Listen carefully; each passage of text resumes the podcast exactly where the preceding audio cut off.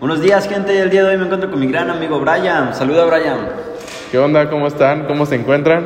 Pues bien, muy feliz de que hayas podido venir al, al podcast. Me, te, me quedé trefe, pero bueno, me- eh, cuéntanos de ti. ¿A qué te dedicas? ¿Qué haces para vivir? Cuéntanos. Pues tengo una empresa bastante grande, una de las cuales grandes en México, en el cual el propósito organizacional es alcanzar el éxito, las metas y las estrategias que tenemos planteadas. Wow, eso suena bastante bien y con bastante trabajo. ¿Tienes alguna manera de mantener todo en orden?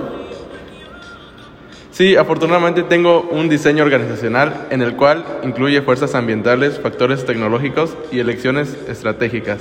Y esto me facilita el flujo de información y la toma de decisiones. Qué genial, se ve que tienes un buen control.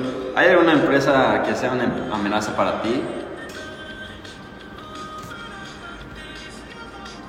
En toda empresa debe tener una competencia, pero uno como dueño de empresa tiene estrategias y lo que hacemos es diferenciar el producto haciéndolo único para mantener a nuestros clientes. Wow, todo esto me- que me dices me deja perplejo, al igual que a otros oyentes. Eh, por desgracia el tiempo que ya se nos acabó, fue un gusto tenerte con nosotros. Espero que podamos tenerte nuevamente para poder seguir hablando sobre este tema tan interesante que a todos nos gustó.